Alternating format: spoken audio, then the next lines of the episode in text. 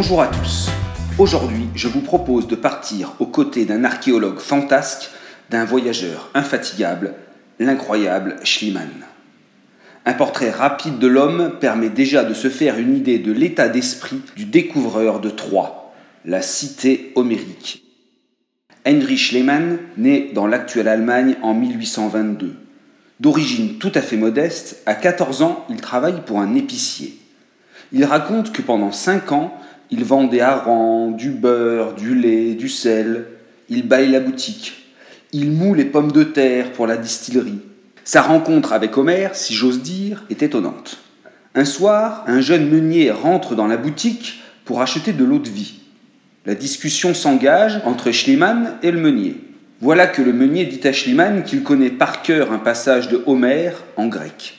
Puis il se met à le réciter correctement en respectant le rythme des vers. Schliemann est estomaqué.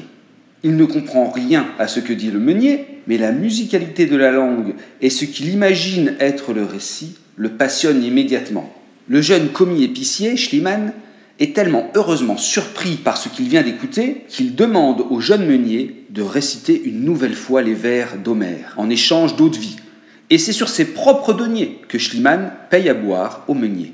Schliemann raconte que désormais il se fait la promesse d'apprendre s'il le peut un jour le grec. Bientôt, le commis épicier décide de changer de métier. Il rentre dans le négoce et voyage. Il se constitue ainsi rapidement une petite fortune. En 1846, il s'installe à Saint-Pétersbourg et ouvre bientôt un office de commerce de poudre d'or. On retrouve bientôt le très dynamique marchand en Californie, pendant la ruée vers l'or en 1856. Il est à ce moment-là banquier et gagne beaucoup d'argent en prêtant à des taux usuraires aux mineurs. Sa fortune est faite. Alors qu'il s'installe en 1866 à Paris et commence des études en histoire de l'Antiquité et en logs orientales à la Sorbonne, il continue de faire fructifier son argent en investissant notamment dans des plantations de canne à sucre à Cuba. Au cours de l'un de ses nombreux voyages, il fait une rencontre importante. En 1868, alors qu'il parcourt la Grèce, Schliemann se lie avec un certain Frank Calvert. Cet homme est un important personnel diplomatique américain. Pour être plus précis, il est vice-consul des États-Unis aux Dardanelles. Frank Calvert a récemment fait l'acquisition d'un morceau d'une colline tout à fait intéressant. Il a acheté la moitié de la colline d'Issarlik. Issarlik n'est autre que l'emplacement connu pour être l'antique lieu de la cité de Troie. D'archéologie. Une dernière anecdote avant de fouiller la colline d'Issarlik aux côtés de Schliemann. Lors de son voyage en Grèce, ce dernier épouse une Athénienne avec qui il a deux enfants, il nomme sa fille Andromaque et son fils Agamemnon. À partir de 1870, Schliemann se consacre à l'archéologie. Il fait de nombreuses découvertes absolument majeures jusqu'à sa mort en 1890 à l'âge de 68 ans. Cependant, les méthodes de fouille de l'autodidacte étaient souvent très critiquables. Son empressement ont conduit à des destructions importantes et irrémédiables. Notamment, il détruit de nombreux objets découverts s'il ne les considère pas comme importants, c'est-à-dire comme attachés à la guerre de Troie par exemple. Pour bien comprendre l'état d'esprit de Schliemann, il convient d'avoir en tête qu'il est persuadé que les écrits homériques décrivent la réalité. Il espère donc par ses fouilles retrouver les différents lieux cités et décrits dans l'Iliade notamment.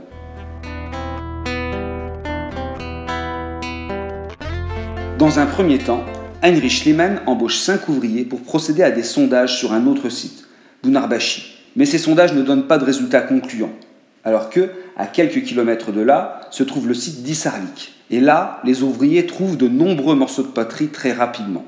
Les conditions matérielles de ces fouilles sont rustiques. Les ouvriers sont des journaliers, ils sont payés chaque jour par Schliemann en personne. Autant dire que leur formation et leur approche de l'archéologie est sommaire. Schliemann, pour sa part, dort parfois chez l'habitant, sans aucun confort, mais si le travail finit tard dans la journée, il dort sur place, sur le rocher, dit-il. Le cheval, la pelle, la pioche, quelques échelles et brouettes, voilà le matériel dont dispose l'équipe. Sans oublier bien sûr les écrits homériques que l'archéologue allemand garde tout le temps en tête, comme une référence. Après les premiers succès des sondages archéologiques réalisés sur la colline d'Issarlik, Schliemann engage plusieurs dizaines d'ouvriers pour dégager les ruines. En cette première campagne de fouilles, il y en aura sept au total, Schliemann fait creuser un long fossé traversant le site repéré. Le creusement de cette sorte d'encoche dans la colline a pour but de dégager rapidement les structures architecturales de la Troie homérique. On peut parler d'une véritable tranchée. Les matériaux des couches dégagées pendant ces travaux sont purement et simplement rejetés plus loin sans autre forme de travail scientifique. De telles pratiques de fouilles sont, même pour l'époque, abandonnées sur d'autres sites archéologiques comme Pompéi, où le travail méthodique couche par couche est déjà bien établi. Au cours de ses premières campagnes de fouilles, Schliemann fait une découverte rocambolesque. Le 31 mai 1873, il trouve le trésor du roi Priam. Alors autant le dire tout de suite, la découverte est absolument superbe, mais son attribution au roi Priam est une erreur majeure. La couche où est retrouvé cet ensemble d'objets en or est datée en fait de 2400 avant notre ère, alors que le roi Priam et la chute de Troie est datée de 1200 avant notre ère. Comment se produit la découverte du trésor du roi Priam? Une fois atteinte la couche qui correspond aux yeux de Schliemann à la période de la guerre de Troie, il fait fouiller le long de la tranchée creusée. Je vais vous lire le récit qu'il fait lui-même de ce moment. Je mis au jour le trésor à l'aide d'un grand couteau, entreprise qui ne put se faire qu'au prix d'un effort surhumain et sous la menace d'un terrible danger, car le mur de fortification menaçait à chaque instant de me tomber dessus. Mais la vue de tant d'objets, dont chacun avait une valeur inestimable pour la science, me rendait téméraire et je ne pensais pas au danger. Toutefois, il m'eût été impossible de transporter le trésor sans l'aide de ma chère épouse, qui était là, prête à envelopper dans son châle et à emporter les objets que je déterrais. Alors, pour bien comprendre ce que vient de dire Schillman, il faut avoir en tête qu'il a le souci de dissimuler sa découverte aux ouvriers et aux autorités ottomanes. C'est pour ça qu'il demande à sa femme Sophia de le rejoindre, et celle-ci dissimule les bijoux en or sous ses vêtements. Que contient en fait ce trésor? Un chaudron aplati, un bouclier, des couteaux en argent, des vases? Et dans l'un de ces vases, Schliemann trouve des parures en or, avec des diadèmes, des boucles d'oreilles, des pendentifs et des bracelets. Bien sûr, pour Schliemann, les bijoux trouvés sont ceux d'Hélène. Il s'agit désormais pour l'archéologue autodidacte, mais ô combien efficace, de rapatrier vers l'Europe sa merveilleuse découverte, sans laisser les autorités ottomanes se servir, voire même confisquer la découverte. Durant l'été 1873, donc quelques mois à peine après la découverte, il embarque pour Athènes avec sa cargaison secrète. Puis, il annonce son succès. Immédiatement, les autorités ottomanes poursuivent Schliemann pour contrebande. Condamné à 10 000 francs or d'amende, il décide de son propre chef d'en verser 50 000 en faveur d'un grand musée ottoman. Il garde cependant pour lui la plupart des pièces du trésor. Pour anecdote, le devenir de ce trésor est tout aussi étonnant que les conditions de sa découverte. Une fois en Allemagne, le trésor est conservé dans un musée berlinois, et à la fin de la Seconde Guerre mondiale, il disparaît purement et simplement, avant de réapparaître en 1987 en URSS. Depuis, les négociations entre l'Allemagne et la Russie se poursuivent sans avancée réelle. Histoire d'archéologie. En 1875, Schliemann commence une grande tournée mondiale de conférences dans les principales capitales d'alors. Sa découverte de Troie étonne et attise une grande curiosité dans le public. Pendant sa tournée, il fait une rencontre capitale, celle d'un autre archéologue allemand, Rudolf Virchow.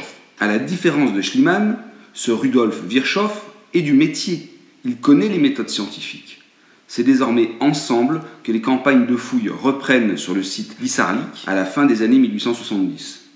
Ce sont en tout sept campagnes de fouilles qui sont conduites par Schliemann. 2000 objets sont trouvés. Schliemann est déçu en fait par la taille de la ville de Troyes qu'il met à jour. Il dit qu'il aurait aimé pouvoir présenter un plan mille fois plus grand. Le site trouvé par l'Allemand a une superficie de 2 hectares seulement. En fait, il ne s'agit que de l'acropole. Depuis, une ville basse a été trouvée. De nombreuses autres campagnes de fouilles archéologiques se succèdent au XXe siècle. Et sur la colline d'Issarlik, nous avons trouvé en tout neuf villes en couches superposées. La couche de la ville détruite serait 3 numéro 7 ou 3 numéro 6. La prise de 3 se situe entre 1200 et 1180 avant notre ère. Sur la couche de 3, 7, il y a de nombreuses traces archéologiques d'un siège et d'une guerre. En effet, on retrouve à cette couche des traces d'incendie, des billes de fronde, de nombreuses armes, des personnes enterrées à l'intérieur même de la ville. Tous ces éléments désignent bien un siège. Rien cependant n'atteste que ce siège soit bien celui de la mythique guerre de Troie. À cette période de l'âge du bronze, la guerre, notamment contre l'empire hittite, est très fréquente. Les Hittites guerroient à l'époque des Dardanelles jusqu'à l'Égypte contre Ramsès II.